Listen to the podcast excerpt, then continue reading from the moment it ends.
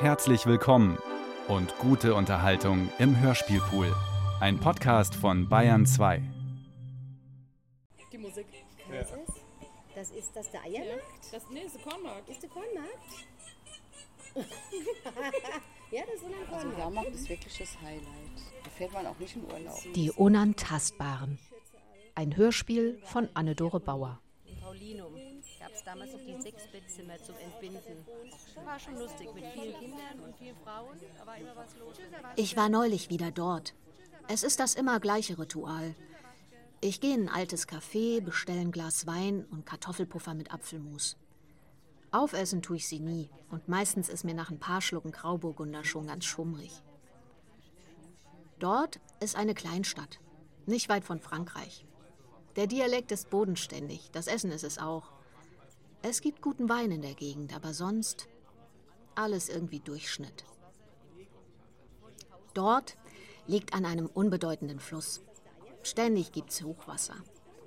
Der mittelalterliche Stadtkern, einst Touristenattraktion, droht zu zerbröckeln. Es ist einfach kein Geld da. Dort feiern sie die fünfte Jahreszeit. So eine Art Rummel. Eine Woche lang, wie beim Karneval.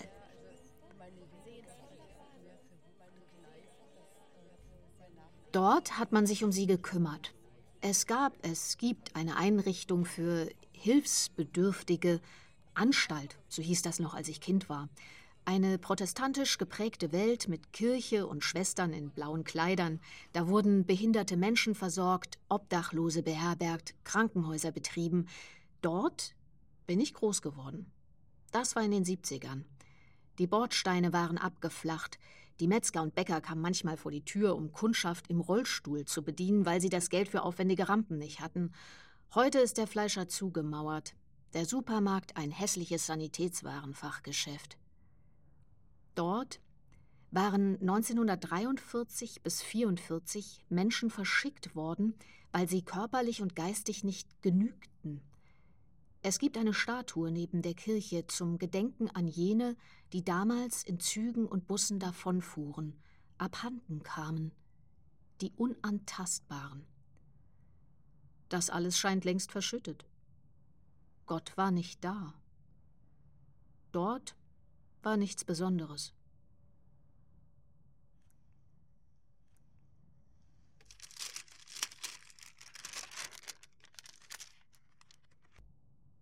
Das noch nie gemacht. Ist das erste Mal. Darf ich das überhaupt? Bei dem, was gerade so passiert da draußen?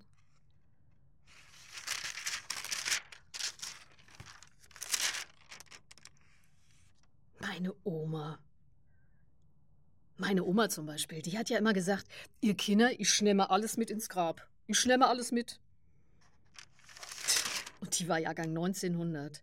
Zwei Weltkriege, da hätte es echt was zu erzählen gegeben. Aber das war ihre Devise. Ich schnemme alles mit, rede mir nicht drüber. Was soll ich Eistorte mit belaste? Das hat die durchgezogen, bis weit in die 80er Jahre. Bis in meine Kindheit. Ha. Ich auch. Mit Löffeln eingeatmet habe ich das. Muss man da jetzt drüber reden? Nämlich nicht so wichtig. Aber das ist eben doch da. Es ist doch da und gespürt habe ich schon was, glaube ich.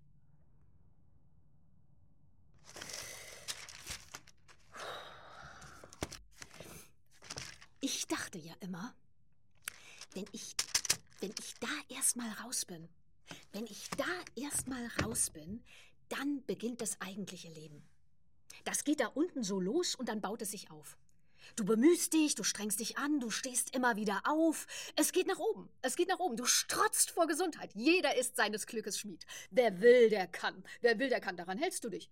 Du überprüfst deine inneren Botschaften, wenn die nicht taugen, weg damit. Machen die anderen doch auch. Böse Mädchen kommen überall hin. Du trennst dich von Leuten, die dich bremsen. Fortbildung, Sprachen, Sozialkompetenz, Marketing, deine Performance und irgendwann, irgendwann bist du da oben angelangt. Du hast es geschafft. Du durchbrichst die Schallmauer mit so einem sauber designten Erlösung. Erlösung. Da ist einer, der dir sagt, wie toll du bist. Du bist einzigartig. Deine Followerzahlen? Vergiss es. Du musst nicht mal twittern, es findet sich kein Ersatz. Da gibt es Dinge, die kannst nur du. Du bist ganz, du bist, du bist heil. Alles ist gut.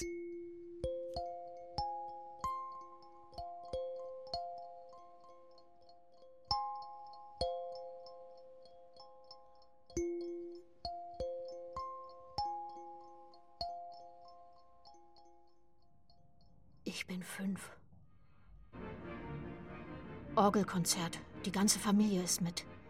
Ich betrachte die Linien auf dem Programmzettel, der in den Kirchenbänken ausliegt. Prä. Alles Wörter, die ich nicht verstehe, kann ja die Buchstaben noch kaum. Aber ich zähle die Positionen und denke, die ersten zwei sind fast geschafft, jetzt noch vier. Halt die Beine still. Meine Mutter drückt mir die Hand aufs Knie, damit ich nicht rumhample. Der Faltenrock, die blauen Strumpfhosen. Der Zwickel hängt zwischen den Oberschenkeln und der Bund an der Hüfte rutscht. Ich bin ein bisschen dick. Dicky, sagt einer meiner Brüder, fast alle Strumpfhosen habe ich geerbt von meiner älteren Schwester, die viel schlanker ist. Acht Golden Toasts kann sie am Sonntagmorgen essen und nimmt nicht zu. Sie schießt ganz schlank ins Kraut und ich immer wie ein Klößchen.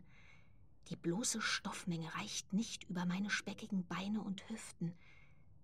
Kratzen in den Kniekehlen. Auf dem Knie geflickte Ecken, eher mittel als dunkelblau, ganz saubere Stiche, sieht aus wie feinster Strick. Mein Zeigefinger fummelt daran herum. Wieder die Hand meiner Mutter. Oh! Mach bloß keine Mühe. Ich versuche, ihren Blick zu erwischen, aber sie schaut nach vorn. Ich ziehe den Bauch ein. Ob ich zu viel Kakao getrunken habe? Meine Blase zieht. Schlagartig Panik. Diese Kugel im Magen, wie machen das die anderen, dass die nicht mit einem Konzert aus der Reihe rutschen müssen? Endlich ist das Orgelstück zu Ende. Aber es wird nicht geklatscht. Mein Vater mag keinen Applaus in der Kirche. Hier soll es wirklich nur um Gott gehen. Denk an irgendwas Schönes. Das Abendessen später zum Beispiel. Überbackene Zwiebelsuppe in diesen kornblumenblauen Suppentassen. Das ist überhaupt die Rettung. Einfach nicht bewegen, dann kannst du's noch lange einhalten. Wieder tobt die Orgel los. Die Sahne vom Kuchen am Nachmittag rumort in meinem Magen, zusammen mit Biskuit und Dosenananas. Dieser ganze Körper, die, die, dieser ganze Körper, dieser ganze Körper ist...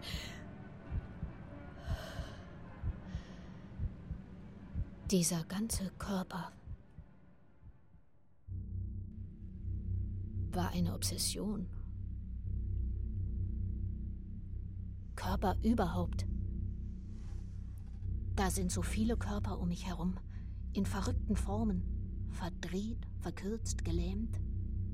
Körper in Stühle geschnallt, sich quälend, verzerrt irgendwohin, Flüssigkeiten, die in Beutel laufen, blutige Schläuche, die aus Containern hängen auf dem Hof hinter dem Haus, wo wir spielen, Füße, die am Bordstein hängen bleiben, halbfertige Arme, die vielen Tücher.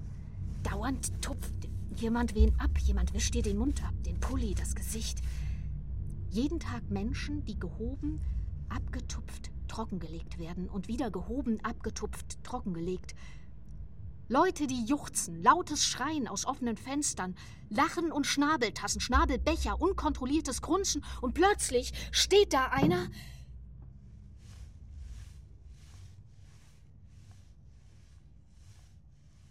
Steht da und wippt. Steht einfach auf der Wiese und wippt. Und singt singt wunderbar. Grundlos und schön, Fantasielaute.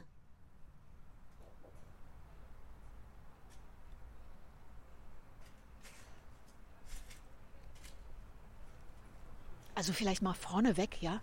Wir wohnen mittendrin, also in einem dieser alten Krankenhausgebäude. Ähm, also die haben einfach gesagt, mein Vater hat ja diese Anstalt geleitet, Anstalt so hieß das damals, ne? Ähm, und dann haben die einfach gesagt, okay, äh, bis hierher ist Station und dann zack, Wand, ab da ist jetzt die Wohnung äh, vom Chef. Und da haben wir dann drin gewohnt. Also mitten im Krankenhaus, über uns, neben uns, hinter uns, überall Krankenhaus.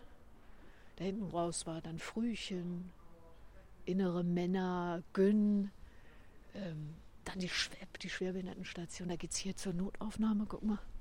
Also ging damals zur Notaufnahme. Und da drüben, auf der anderen Seite, da war dann ein Wohnheim für geistig behinderte äh, junge Frauen. Kantate. Die hatten auch immer biblische Namen, die einzelnen Häuser da auf dem Gelände. Da drüben ist Exaudi, da wohnen auch geistig Behinderte. Da drüben in diesem rötlichen, diesem Klinkerbau, das ist wie so ein Schloss. Bethanien. Komm mal mit, wenn man hinten, hinterm Haus, also im Garten war, wenn ich da drüben auf der Wiese äh, gespielt habe, ne, dann konnte ich ja immer auf diese Balkons gucken, wo die Patienten äh, spazieren gegangen sind. Das war dann schon auch spannend, ja. Diese Männer so mit ihren offenen OP-Hemden, wenn da so der Katheterbeutel immer so rausschwabberte. Und wenn du vorne vorm Haus, also wenn ich vorne vorm Haus stehe, kommt plötzlich Eis runter. Da oben ist die HNO nämlich und die Schwester Hertha, die hat uns halt immer Eisbecher, die eigentlich so für die Mandelpatienten geschrieben hat, die uns immer in den Korb gepackt und hat uns die am, also so am Seil runter in den Garten gelassen. Schwester Hertha, das war auch, die war so ganz streng. Genau, bei der HNO. Hi! Genau. Ach, guck mal der Dr. Porsche. Das ist der Chef von der Gyn. Ach, guck mal. Das ist Dr. Schumann. So war Dr. Schumann. Der Dr. Schumann war der Chef von der Kinderstation nebenan. Also es war ja so, hier ist mein Kinderzimmer und da beginnt die Kinderstation. Wand an Wand zu meinem Kinderzimmer. Jahrelang, jahrelang habe ich versucht, wirklich von der einen Seite der Wand auf die andere zu kommen. Weil der Schumann, der war einfach immer da. Der war immer da. Und das fand ich toll. Aber irgendwie war ich nie krank genug.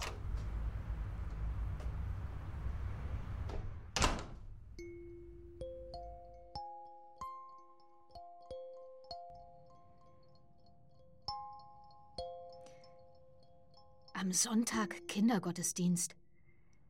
Ich habe neue Ringelstrümpfe aus dem Laden in der Mannheimer Straße. Draußen, der Laden direkt neben dem Italiener. Ich trage die auf exakt gleicher Höhe. Feiertagsrock, Feiertagsbluse, die langen, eng geflochtenen Zöpfe, wir sehen aus wie Amish Girls. Und immer die Angst, nicht korrekt gekleidet zu sein. Niemals Turnschuhe, das ist kein gesunder Schuh, keine Jeans, das tragen nur die in der bösen Welt. Draußen. Sonntagnachmittags spielen gehen im Haus Bethesda. Damit die behinderten Kinder auch was haben, sagt meine Mutter. Ich mit Petra, Trommelbrust, verdrehte Beinchen und der glasknochigen Bisi, beide im Rolli. Meine Schwester mit der spastischen Heike, der wir Stifte zwischen die steifen Finger klemmen. Wir halten den Block hin und schauen, was passiert. Und dann ist da Renzo im Fernsehzimmer. Abgemeldet auf seiner großen braunen Kunstledermatte. Endloses Flimmern. Allein. Das Gefühl von Schleim im Tempotaschentuch, wenn du wem anders die Nase putzt.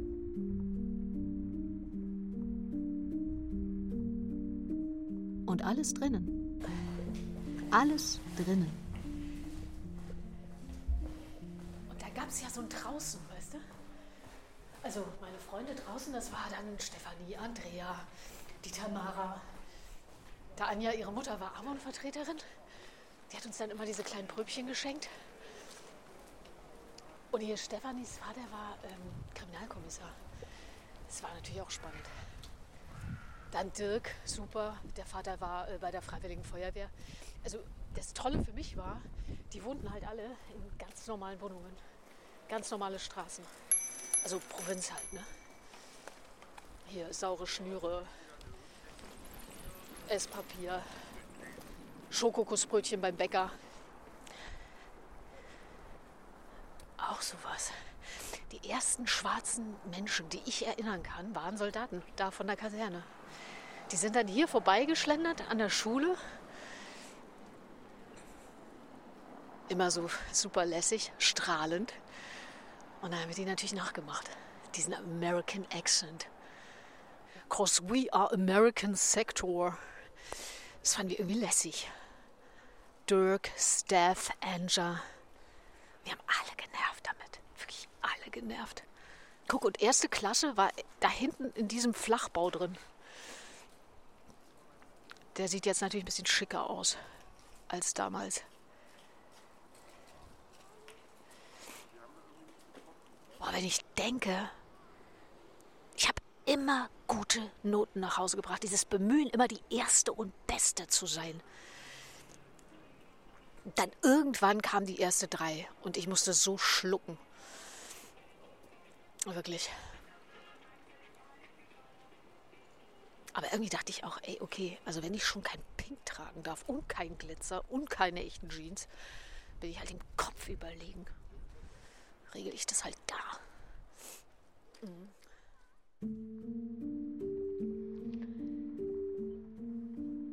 Renzo. Sein Arm ein knotiger Ast. Der Baum vor dem Fenster ist er. Irgendwie immer schon. Kopf nach hinten, Brust raus, Gelenke geknickt. Sein Zeigefinger hängt in seiner Frottihose fest. In ihm drin rasseln, dickflüssig schleimige Tropfen auf der Matte. Frösche quaken im Fernsehen, er lacht, ein Grunzen. Sein Po klebrig wund, wie ein Tier in der Höhle, halbfertig verholzt. Räder neben ihm. Das stünde Ruckeln ist Petra, die zarten Räder hinter ihm Bisi.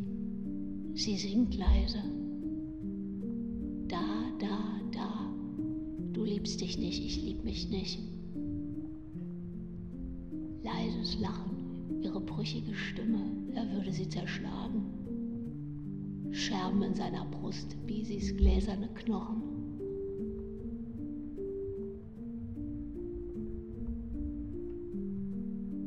Und beten. Immer wieder beten. Das Abbringen von Sünden. Beten vor dem Essen, beten nach dem Essen. Morgenslosung, Abendslosung. Manchmal stehe ich heimlich auf, lese den Text nach, weil ich nicht aufgepasst habe. Gott sieht alles, sagen sie im Kindergottesdienst. Panik, mich ständig waschen zu müssen. Überhaupt Seife. Sie verzehrt die Haut an meinen Händen, die immer zu rissig ist und trocken. Fahrseife in grün oder blau. Frühlings, Meeresduft, wie meine Mutter sie auch in die Päckchen nach drüben packt. Jeden Tag passiert was, von dem ich glaube, dass es mich beschmutzt. Meine benutzte Wäsche werfe ich am Abend mit spitzen Fingern auf den Boden. Der Waschzwang bringt mich zum Kinderarzt.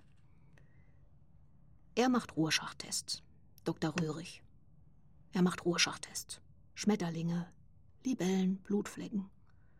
Solche Gebilde, die ich nicht beschreiben will, weil ich sie für gefährlich halte, wie die Falten in meinem Höschen. Ungehörig.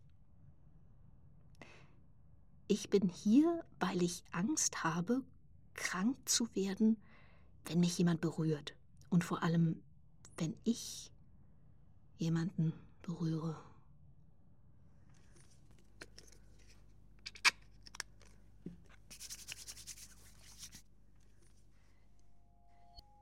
Überhaupt Scham. Mit neun Jahren kriege ich das erste Buch über den Holocaust in die Finger. Ich lese es morgens früh an unserem Küchentisch, weil ich nicht mehr schlafen kann und die anderen noch nicht wach sind. Es muss sechs Uhr sein. Sternkinder. Ich verschlinge das Buch über jüdische Kinder in Amsterdam während des Krieges.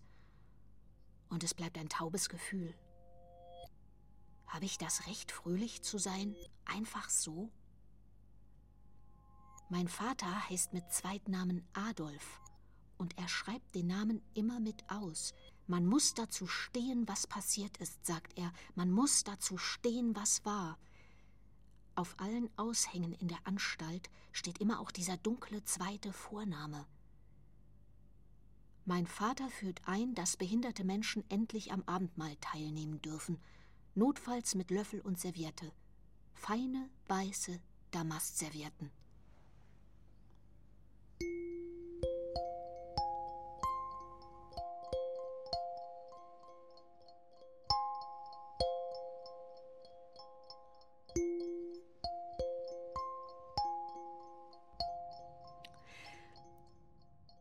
Irmchen.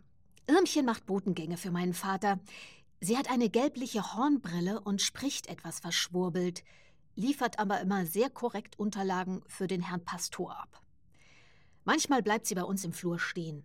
Dann redet sie mit mir, bis meine Mutter eine Tafel Rittersport für sie geholt hat. Vollmilch ganze Nüsse. Ein Impfschaden, sagen die Leute. Irmchen hatte die grauen Busse überlebt und sie hat mir ins Poesiealbum geschrieben. Du kannst so jung nicht bleiben, bleib denn so gut und rein, du wirst stets wie heute der Liebling aller sein.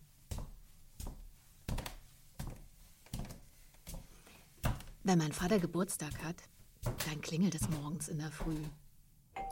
Wir stehen vom Frühstückstisch auf, öffnen die Wohnungstür und Irmchen ist da. Geh aus, mein Herz, und suche Freud in dieser lieben Sommerzeit an deines Gottes Gaben. Schau hin der schönen Gärten zier und siehe, wie sie mir und dir sich ausgeschmücket haben, sich ausgeschmücket haben. Dann überreicht sie meinem Vater selbst gehäkelte Topflappen. Jedes Jahr. Ei, du meine Kleine, ich drück dich, ich drück dich, hab ich dich endlich. Riesige, warme Früchte legen sich um meinen Kopf. Mein Gesicht klebt in feinem Polyacrylstrick. Geruch von Waschmittel und Schweiß. Ich bekomme kaum Luft. Das ist Regine. Regine ist so glücklich, mich erwischt zu haben. Regine, warum.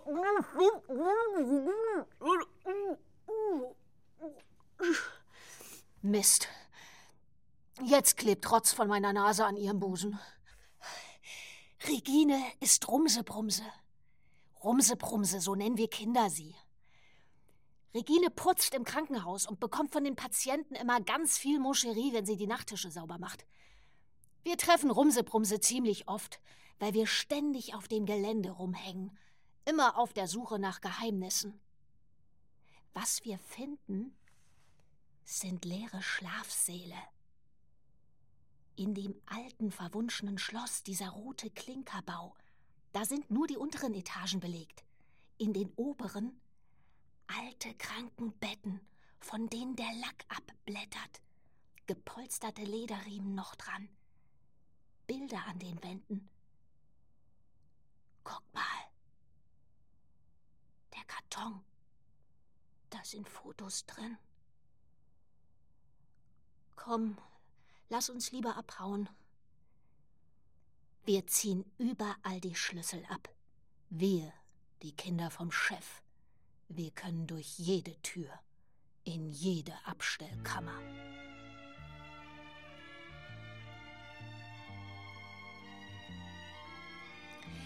In dem alten, verwunschenen Schloss, von dem wir die Schlüssel horten, wohnt ganz oben ein Kollege meines Vaters, ein junger Pfarrer, der Vikar. Er ist groß, schlaksig, er trägt Trenchcoat. Er mag Kunst, Beckmann und Schiele, das Ballett, die Oper. Dafür fährt er extra nach Frankfurt oder nach Wiesbaden. Er hat einen riesigen Balkon über den Dächern des gesamten Königreiches. Von dort kann man alles sehen.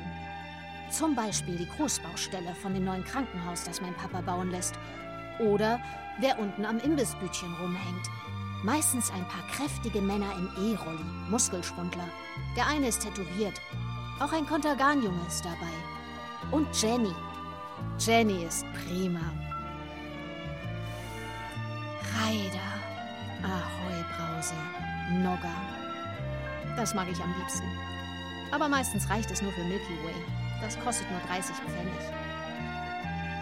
Der Vikar ist immer lustig. Wir Kinder lieben ihn. Zu Silvester zündet er Knaller mit uns und Wunderkerzen hinten auf der Wiese im Garten neben dem Pflaumenbaum. Er hat immer verrückte Witze auf Lager. Er erzählt überhaupt sehr gern. Finde ich gut, meine Schwester auch. Er tauft sogar unsere Puppen. Ein Paradiesvogel, sagen die Leute. Bunt, schillernd, schwer zu fassen. Ach, der, sagt meine Mutter. Der liegt im Sarg, Deckel drauf und quatscht immer noch. Der Vikar hat keine Frau. Wir Kinder versuchen ihn mit Schwesternschülerin Claudia zu verkuppeln, aber ohne Erfolg.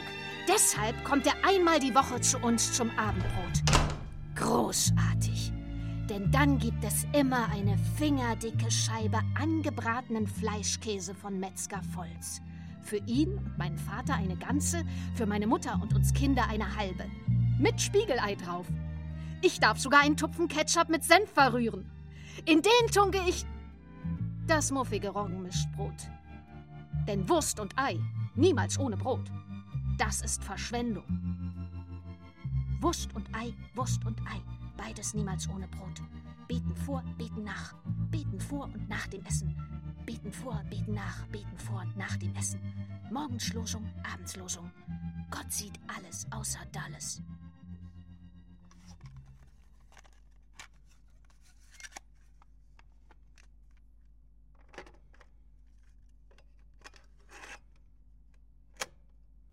Überlebende 1943-44. Ja, das wollte die Schwester Martha so, dass ich da putz. Das hat mich halt nützlich gemacht, sonst hätte ich auch Männer auch noch mitgemusst. Die haben alle aus den Betten geholt und fertig gemacht. Ausflug hieß das. Die Hilde, die war ganz stumm. Den Zettel hatten die dir schon auf dem Mantel festgesteckt mit dem Namen drauf. Und ihre Puppe durfte mit, die hielt sie fest im Arm. Ach, solche kriege ja nichts mit, die kriege ja gar nichts mit. Da konnte man mit der Hand so vor, hin und her, auch egal was man gesagt hat, es ging hier rein und da raus. Und nun sollten die auf Reisen. Der Friede, der stand plötzlich auch da. Der war ganz aufgeregt und seine Spucke tropfte auf den Boden, genau dahin, wo ich geputzt hab. Das war mir aber gleich, der arme Kerl. Kurz dachte ich, die vergessen den doch. Aber nein, der ging mit. Frieda habe ich zum gesagt, hab Spaß. Vielleicht ist es besser wie hier. Er kam aber nicht wieder. Lungenentzündung. Ein anderer auch. Und einer Blinddarm. Tödlich. Dabei hattet ihr den doch schon draußen, das wussten wir doch. Die Fenster, die waren verdunkelt. Also von den Bussen, wissen Sie. Können Sie sich das vorstellen?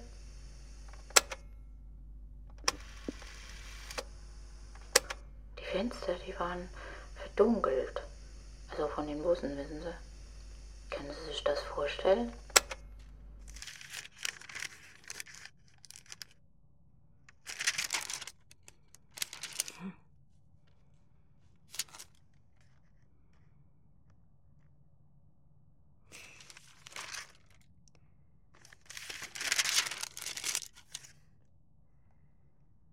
Mein Opa Karl.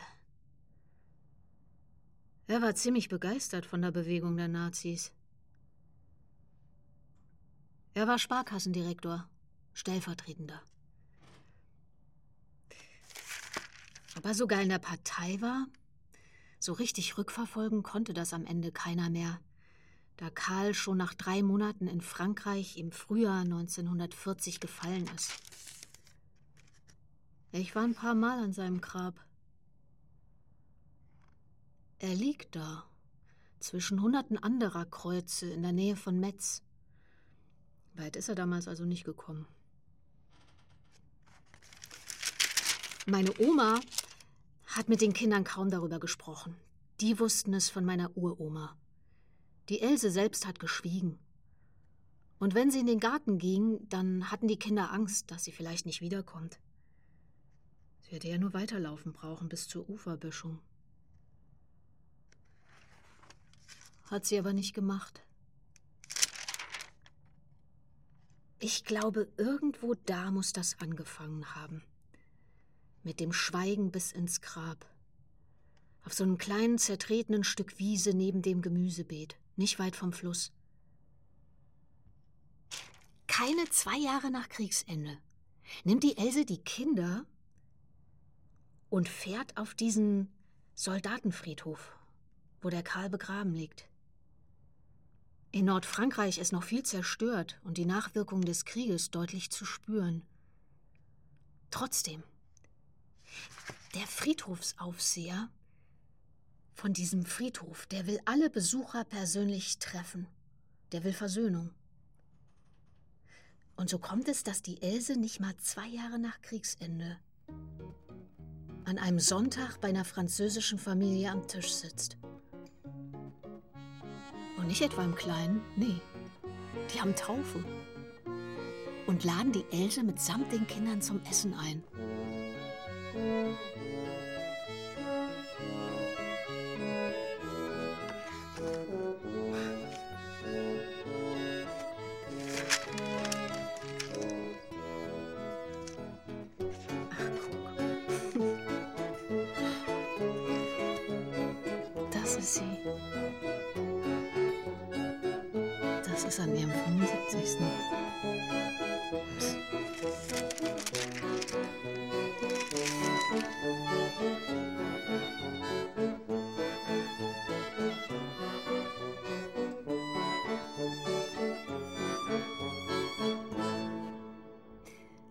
Vater, damals noch Kind, ihn hat das umgehauen.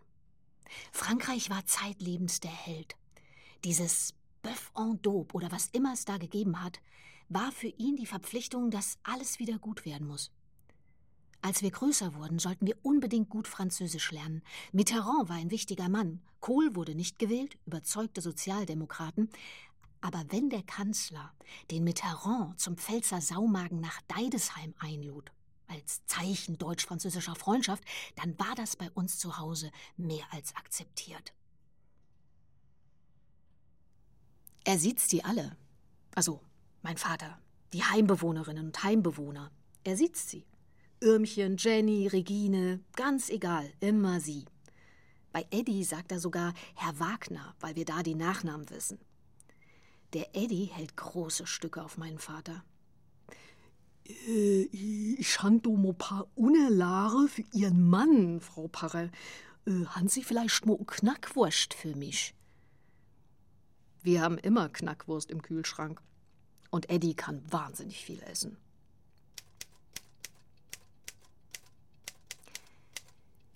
Die Predigten von meinem Vater am Sonntag, die sind oft lang. Zu lang, manchmal sehr wissenschaftlich. Ich meine, da sitzen Leute in der ersten Reihe im Rollstuhl mit den Pflegern dabei, äh, das Tuch fürs Gesicht, aber er da oben auf der Kanzel gerne auch mal Habermas. Trotzdem, irgendwie scheinen alle zu verstehen, was er meint. Die haben auch keine Angst vor ihm, im Gegenteil. Der Eddie zum Beispiel, der weiß ja ganz genau, wann mein Vater morgens von unserer Wohnung auf dem Weg durch das ganze Gelände zu seinem Büro ist. Dann passt er ihn ab, stürmt mit Handschlag auf ihn zu und legt sofort los. Meistens stotternd, durcheinander, viel zu schnell.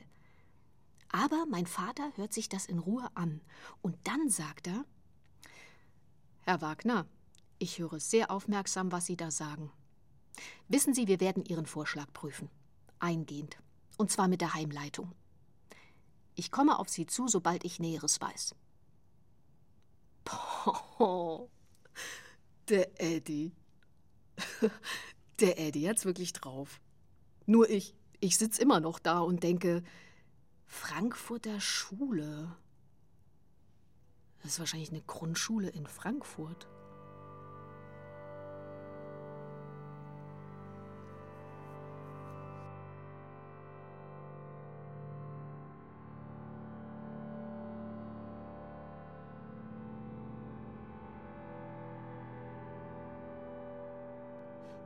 Der Alex, der hat sich jetzt die Beine verbrannt. Haben Sie, äh, haben Sie gestern beim Schwimmen erzählt? Der stand dem Rolli zu dicht am Grill. Und dann hat es keiner gemerkt. Also erst als es merkwürdig gerochen hat, dann. Jetzt liegt er im Krankenhaus. Ich gehe ja Donnerstag immer schwimmen. Donnerstagmittag. Nach meinen Seepferdchen. Zusammen mit den behinderten Kindern. Na klar kann die Heike schwimmen. Was dachtest du denn? Die lassen die im Gurt rein und unten müssen halt zwei bei ihr sein, damit sie nicht durch diesen Reif flutscht. Außerdem ist Jenny ja immer da.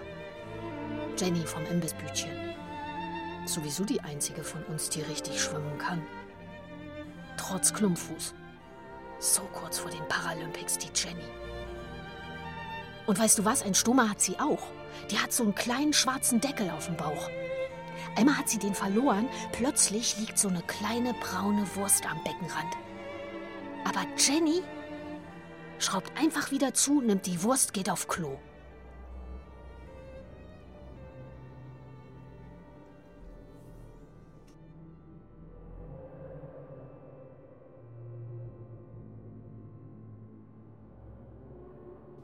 Gleich gibt's Essen, Renzo.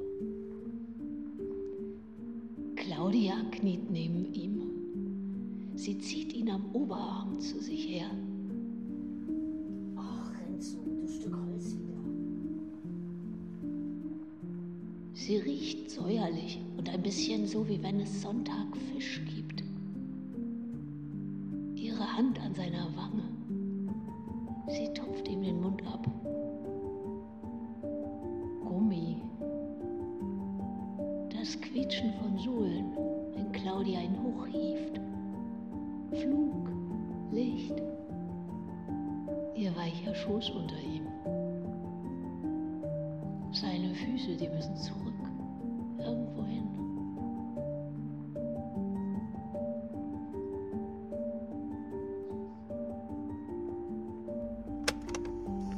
Manche hatten Glück, wissen Sie. Die waren bei ihren Eltern. Die mussten da nicht mit aufreisen. Die Schwester Madda hat ja viele angerufen, ob die ihre Kinder nach Hause nehmen, nur für ein paar Wochen, ob die das schaffen können. Hm, Mich und die Annemarie, also wir hatten ja keine Verwandten, hat sie zweimal in den Wald geschickt, mit so einem Brotkante, ganz trocken. Und sie hatte uns das eingebläut. Mir sollte erst wieder kommen, wenn's dämmert und die fort sind. Jahrzehnte später sagt Schwester Martha zu meinem Vater, wir haben die bewahrt, die wir bewahren konnten, und mit den anderen stehen wir vor Gott.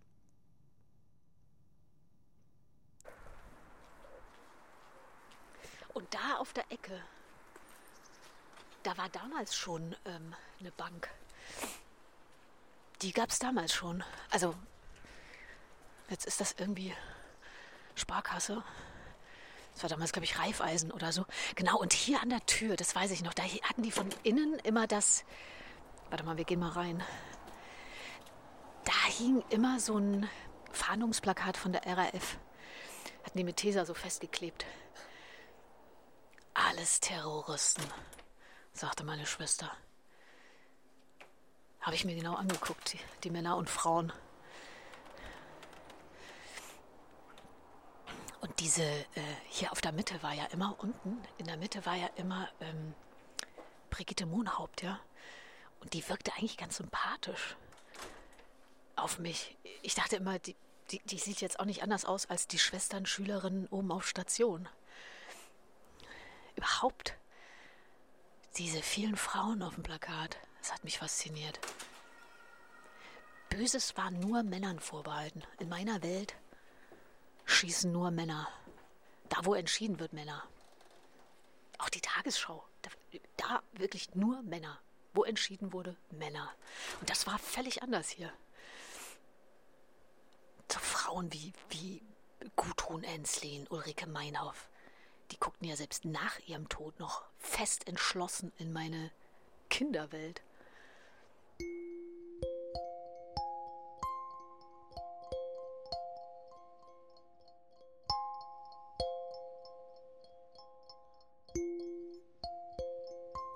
Einmal lädt der Vikar uns Kinder in die Oper zum fliegenden Holländer ein. Meine Mutter erlaubt, dass wir Mädchen mitfahren. Es ist ein aufregender Ausflug am Abend in die Großstadt. Wir lassen das Auto in der Nähe der Oper im Bahnhofsviertel. Steigst aus, stehst mit einem Bein im Puff, hast eine Nadel im Arm, murmelt der Vikar. Ich sehe noch, wie sein Trenchcoat vor uns herfliegt, als er mit Schwung in einen türkischen Obstladen einbiegt. Erdbeeren für uns Kinder, direkt aus der Pappschale. So viel Zeit muss sein.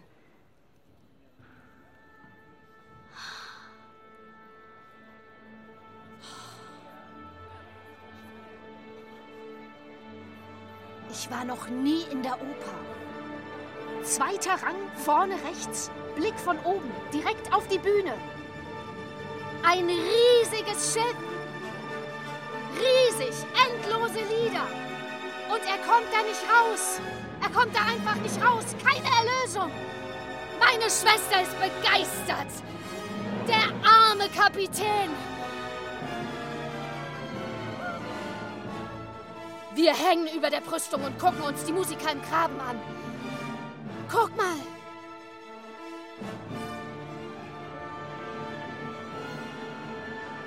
In der Pause die Leute ganz schick. Die Frauen tragen Schmuck, viel Schmuck und echten Lippenstift. Wir mittendrin mit unseren ersten Ledertäschchen. Meine Schwester in Blau, ich in Rot und dann kauft der Vikar uns auch noch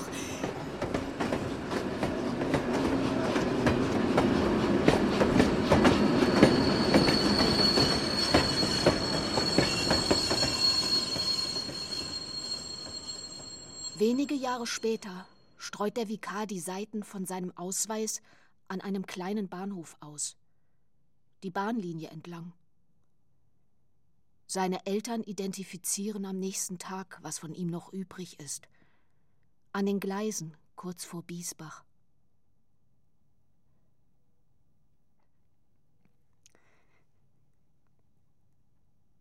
Und bis wir uns wiedersehen. halte Gott dich fest in seiner Hand. Und bis wir uns wiedersehen.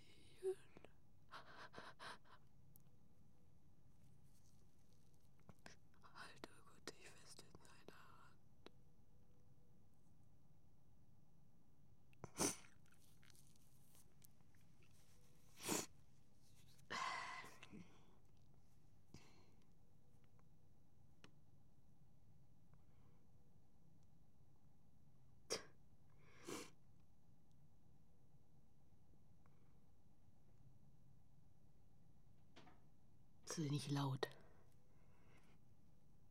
Ist auch nicht spektakulär. Eher schmerzlicher Durchschnitt. Keine fette Narbe. Einfache Unverträglichkeit an der Welt. Daraus macht man kein Projekt.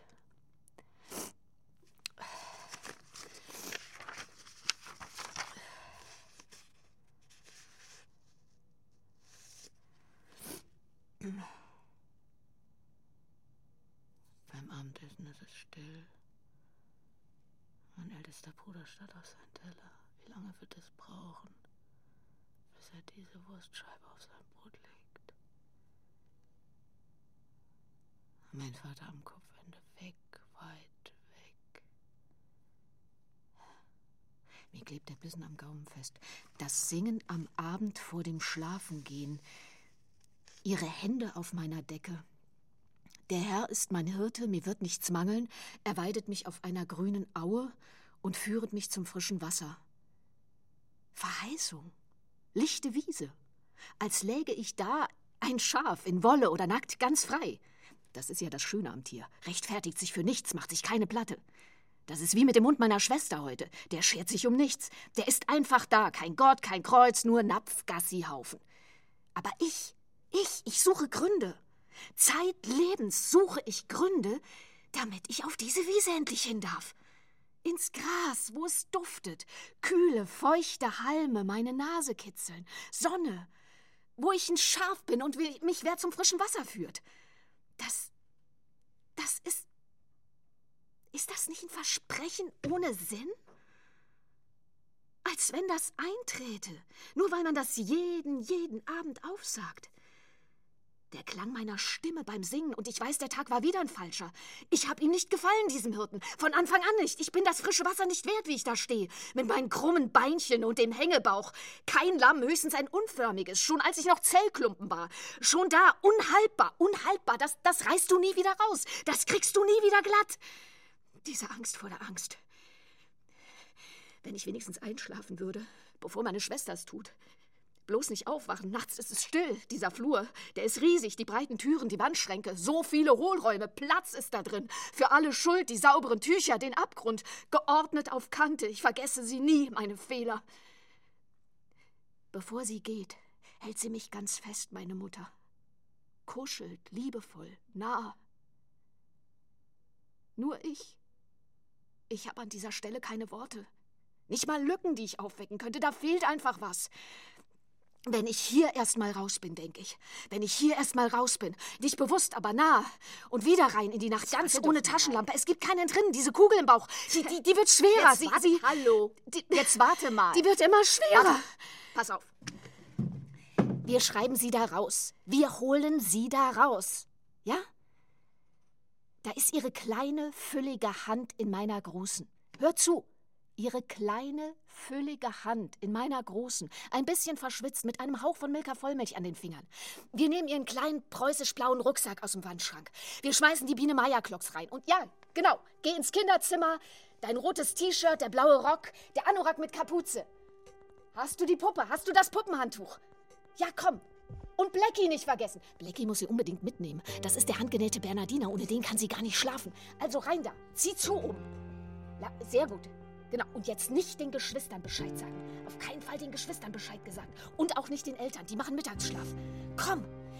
Wir durch den Flur bis vor an die Haustür. Niemand sieht, wie sie die beiden Waschbetonstufen runterspringt. Fröhlich, beschwingt, blickt zurück auf die Wand aus Sichtbausteinen, da wo so viele Fotos entstanden sind. Geburtstag von Oma, sie selbst an Fasching, als Prinzessin, als Clown und immer in der Sonne. Trotzdem, am Arbeitszimmer von Papa entlang, der döst auf seiner Couch, bevor er seine Predigt tippen wird.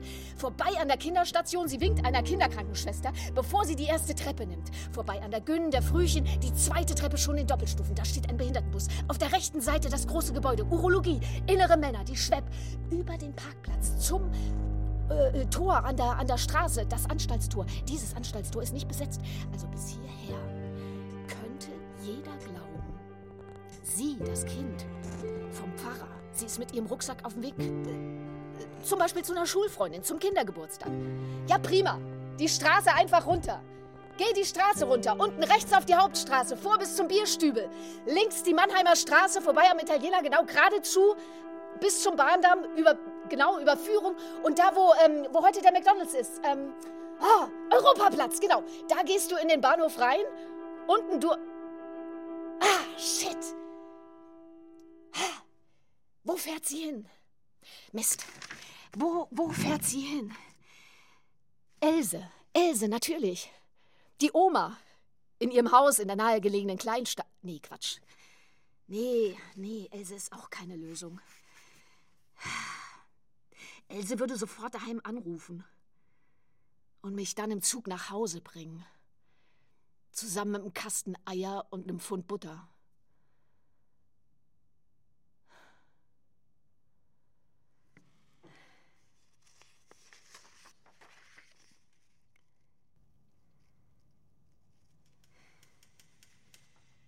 Als die Eltern wach sind an diesem Freitagnachmittag, mein Vater seine Predigt tippt und meine Mutter einen Hefezopf in den Ofen schiebt, sitze ich im Garten.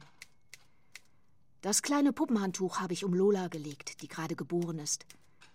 Es ging alles ganz schnell. Der Rucksack liegt neben mir auf der Wiese.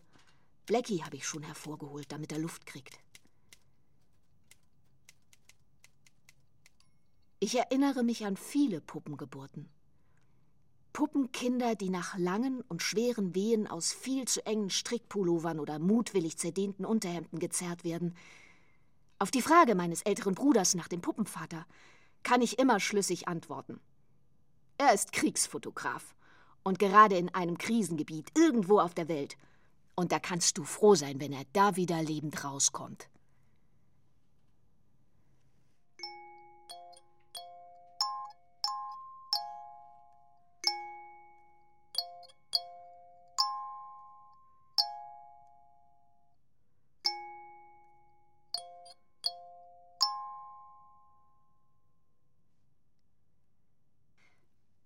Willst du abends schlafen gehen, 14 Englein um dich stehen.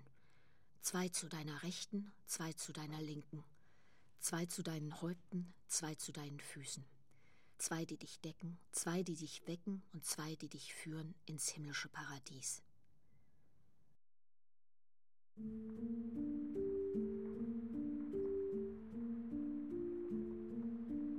Er liegt auf kalten Kacheln, nass.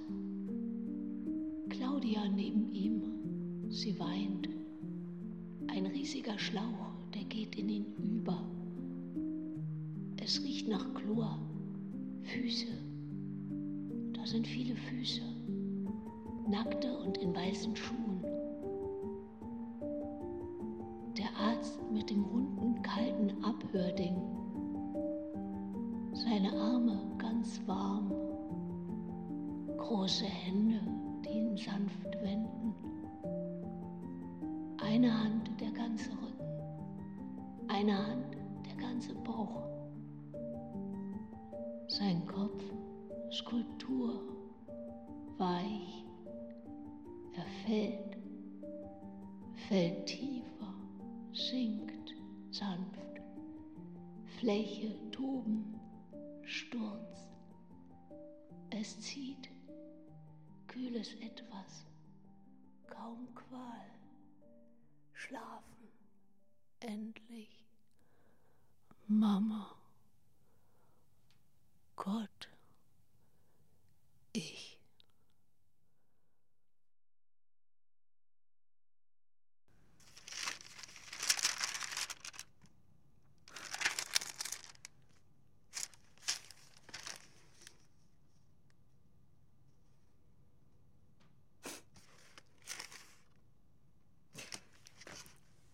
Ich glaube Angst.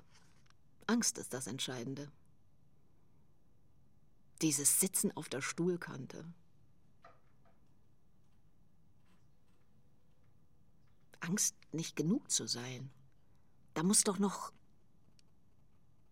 Ja, was? Dass ich immer denke, da, da kommt noch irgendwas. Erlösung oder. Was eigentlich genau?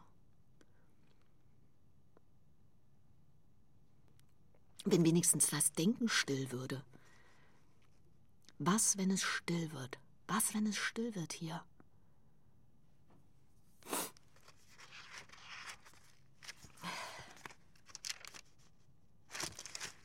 Ich habe sie da nicht rausgeschrieben. Konnte ich gar nicht. Ich habe sie da gelassen. Hier. Mit ihrem Blackie im Arm auf der Wiese. Geht nicht nach oben. Das Leben. Nee. Das ist eher so. Ich weiß nicht, wie so ein Teppich aus vielen Stücken. So ein Teppich, aus dem du dich nie ganz erhebst. Die lebendige Zeit zu Relief, das sich für eine Weile abzeichnet.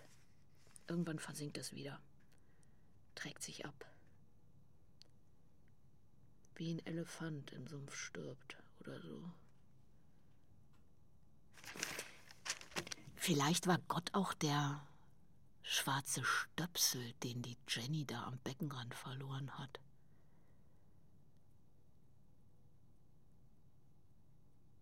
Oder er war in einem von den Bussen.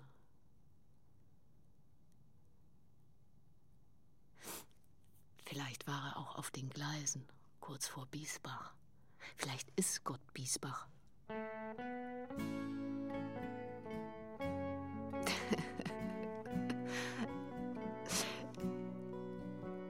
Ich habe immer so eine Idee. Wenn ich irgendwann mal in den Himmel komme, dann nehme ich eine wirklich, einfach eine gute Flasche Weißwein mit. Nichts Großes. Ein Silvaner, gut gekühlt und wir machen es uns nett. Ich nehme die mit rauf und dann sitze ich da mit Petrus und es ist wirklich richtig schön. Er fragt mich, was ich gemacht habe und wie es so war und ich fange gerade an, mich wohlzufühlen und denke, oh, angekommen, angekommen. Plötzlich druckst er so rum und dann sagt er zu mir, ja, weißt du, wir schätzen dich wirklich sehr, aber wir sehen dich nicht bei uns im Team.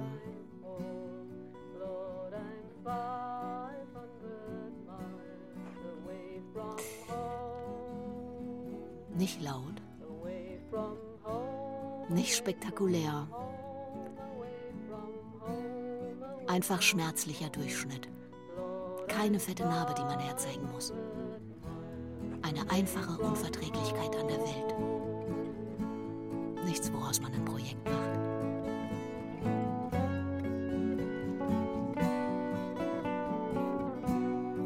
Für Renzo und all die anderen. Die Unantastbaren. Ein Hörspiel von Anne-Dore Bauer. Text, Regie, Stimme, Anne-Dore Bauer. Die Stimme vom Band, Stefanie Eid. Musik, Ton und Schnitt, Frieda Zimmermann. Chorregie, Thomas Kitsche. Mein Dank gilt allen, die diese Produktion unterstützt und begleitet haben.